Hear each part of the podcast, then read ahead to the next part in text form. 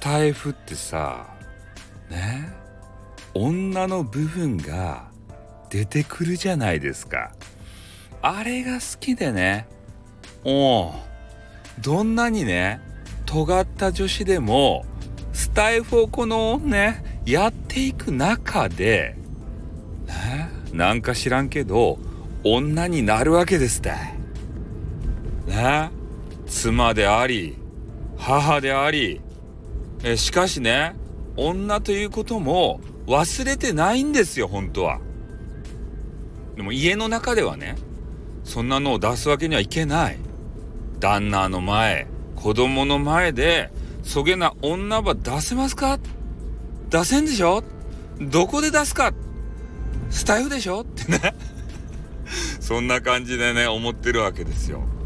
私はねその女性の方の女の部分が出た瞬間これがね好きなんですねスタイフで。うん。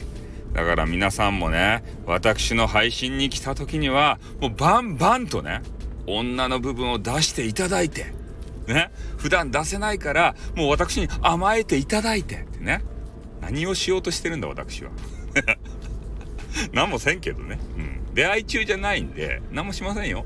期待されてもね。ちょっとでダメなんで。ね期待させてしまってる人がいたらどうもすいませんです。ね。まあそんな感じでね、えー、思ったことをもうそのまま Twitter のように、えー、つぶやいてしまいました。またね、えー、明日からも楽しい配信したいなっていうふうに思いますんで、えー、期待しておいてください、えー、そして私のファンクラブね2000円で入れますよって そのまあ宣伝もね入れとかんとさ YouTuber もしてるじゃないですか。チャンネル登録お願いします高評価お願いします。それと一緒ですたいね。うん。宣伝させてよ。最後ぐらい。ということでね。はい終わります。あったーんにょ